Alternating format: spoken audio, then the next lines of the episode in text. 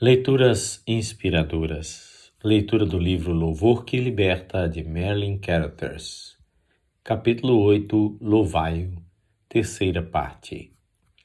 Jesus não prometeu mudar as circunstâncias da nossa vida, mas prometeu grande gozo e paz aos que aprenderem a crer que Deus controla todas as coisas. O louvor libera o poder de Deus para atuar sobre as circunstâncias. Assim, Deus pode mudá-las, se for esse o seu desígnio. Muitas vezes, o que impede a solução do problema é a nossa própria atitude. Deus é soberano e pode operar a despeito de nossa atitude negativa e hábitos mentais errôneos. Mas seu plano perfeito é levar cada um de nós a entrar em comunhão com Ele. Assim, ele permite que as circunstâncias e alguns incidentes venham nos revelar essa atitude errada. Eu creio que a oração de louvor é a mais alta forma de comunhão com Deus e ela sempre atrai para nós grande quantidade do poder de Deus. Louvar a Deus não é algo que fazemos por nos sentirmos felizes. Ao contrário, é um ato de obediência. Muitas vezes, a oração de louvor exige muita força de vontade. No entanto, quando persistimos, o poder de Deus flui para a nossa vida e para o problema, talvez a princípio em gotas, mas depois em torrentes que vão sempre aumentando e que finalmente nos inundam e lavam as mágoas e cicatrizes. A esposa de um militar veio a mim com um problema para o qual ela via apenas uma solução. Seu marido tinha adquirido o vício da bebida e nos últimos anos ele tinha se tornado um alcoólatra inveterado. Muitas vezes caía na sala, bêbado, e sua esposa ou um dos filhos iria encontrá-lo ali completamente nu. Também havia sido encontrado nas mesmas condições no corredor do seu edifício de apartamentos, onde também residiam várias outras famílias. Finalmente, em desespero, ela decidiu abandoná-lo e levar os filhos consigo. Amigos persuadiram-na a falar comigo primeiro. Diga-me o senhor o que quiser, capelão, mas não me diga que devo ficar com ele, disse ela. Não vou ficar. Não me interessa se a senhora vai ficar ou não com ele, respondi. Quero apenas que a senhora agradeça a Deus por seu marido ser assim. Com muito empenho, expliquei-lhe o que a Bíblia tem a dizer sobre dar graças a Deus por tudo e disse-lhe que tentasse. Deus poderia resolver o problema da melhor maneira possível. Ela achou tudo muito ridículo, mas concordou em ajoelhar-se e eu orei para que Deus lhe desse fé bastante para crer que Ele é um Deus de amor e poder que tem o universo nas mãos. Por fim, ela disse: Eu creio. Duas semanas depois, telefonei para ela. Sinto-me maravilhosamente bem, disse. Meu marido está totalmente diferente. Ele não bebeu nem uma gota nessas duas semanas. Ótimo, respondi. Gostaria de falar com você. O que quer dizer? Ela estava surpresa. Acho que seria bom se eu conversasse com ele e ele falasse sobre esse poder que está operando na vida de vocês. Ainda não falou com ele? Ela parecia intrigada. Não, ainda não o conheço. Capelão, isso é um milagre, ela gritou. No dia em que fui ao seu gabinete, quando ele voltou para casa, foi a primeira vez depois de sete anos que não foi à geladeira apanhar uma cerveja. Em vez disso, ele foi para a sala e começou a conversar com as crianças. Eu estava certa de que o Senhor tinha conversado com ele. Nossa oração de louvor tinha liberado o poder de Deus para operar na vida de outra pessoa. Aquela senhora chorava. Glória a Deus, capelão, soluçou. Agora sei que todas as particularidades da nossa vida estão sob o controle de Deus. Um jovem soldado caiu doente com um grave problema cardíaco e foi levado ao hospital de Fort Benning. Mais tarde deixou o hospital, mas tinha que voltar ali para fazer exames periódicos. Algum tempo depois foi-lhe comunicado que precisava ir a um outro hospital para se submeter a uma cirurgia. Ficou desesperado ao ouvir isso e começou a beber. Seu desespero foi aumentando e finalmente ele resolveu fugir. Roubou algumas roupas de outro soldado e fugiu no carro de um sargento. Acabou dando uma batida e estragando o carro.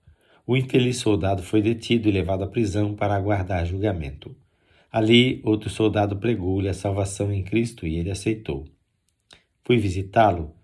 Ele ainda estava deprimido e com medo de que tivesse arruinado a sua vida de tal maneira que não poderia ser útil para mais nada.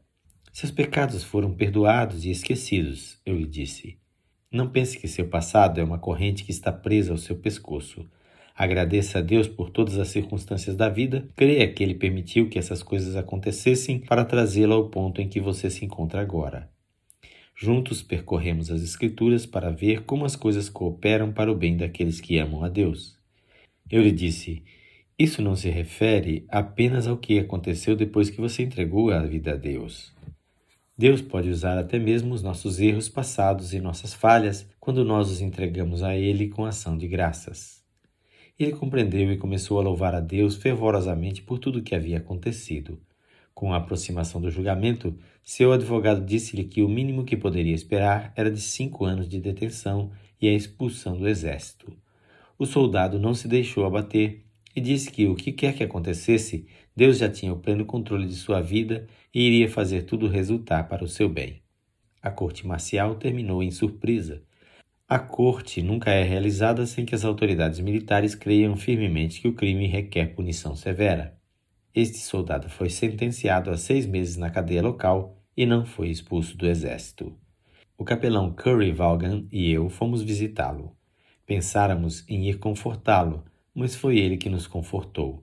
Estava cheio de um gozo contagiante.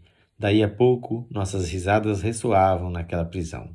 O soldado não conseguia ficar quieto. Ria, cantava e saltava pela sala. Antes de sair, perguntamos como estava indo de saúde.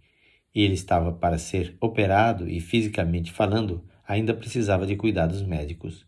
Confessou que estava fraco e que seu coração ainda o incomodava, mas disse: É maravilhoso. Deus está cuidando de mim. Perguntamos se gostaria que orássemos por ele, ao que ele respondeu: Sim, orem. Creio que Deus vai me curar. Impusemos as mãos sobre ele e, pela fé, aceitamos que Deus em Cristo estava ali para curá-lo. O soldado sorriu e disse: Eu creio que ele operou. Algumas semanas mais tarde, conversei com o comandante daquela companhia. Acho que é desperdiçar dinheiro do governo conservar esse homem na prisão, eu lhe disse.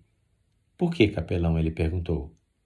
Ele não é mais o mesmo homem que roubou as roupas e o carro que estragou. Está completamente mudado. O comandante concordou e conseguiu que fosse solto. Uma semana depois perguntei-lhe como estava. Capelão, antes eu ficava cansado de caminhar cem metros. Agora posso até correr e parece que nunca me canso. Deus me curou. A todo lugar que ia, eu contava o que havia descoberto a respeito do poder do louvor. Eu estava começando a ver que o louvor não é apenas uma forma de culto ou de oração, mas também um modo de travar as batalhas espirituais. Muitas vezes, quando uma pessoa começava a louvar a Deus por seus problemas, acontecia que Satanás aumentava os ataques e a situação parecia piorar em vez de melhorar. Muitos que experimentaram a arma do louvor ficaram desanimados e não puderam continuar firmes na certeza de que Deus estava no comando da situação. Outros simplesmente não compreenderam e se recusaram a louvar a Deus pelos acontecimentos desagradáveis. Isso não tem sentido, diziam.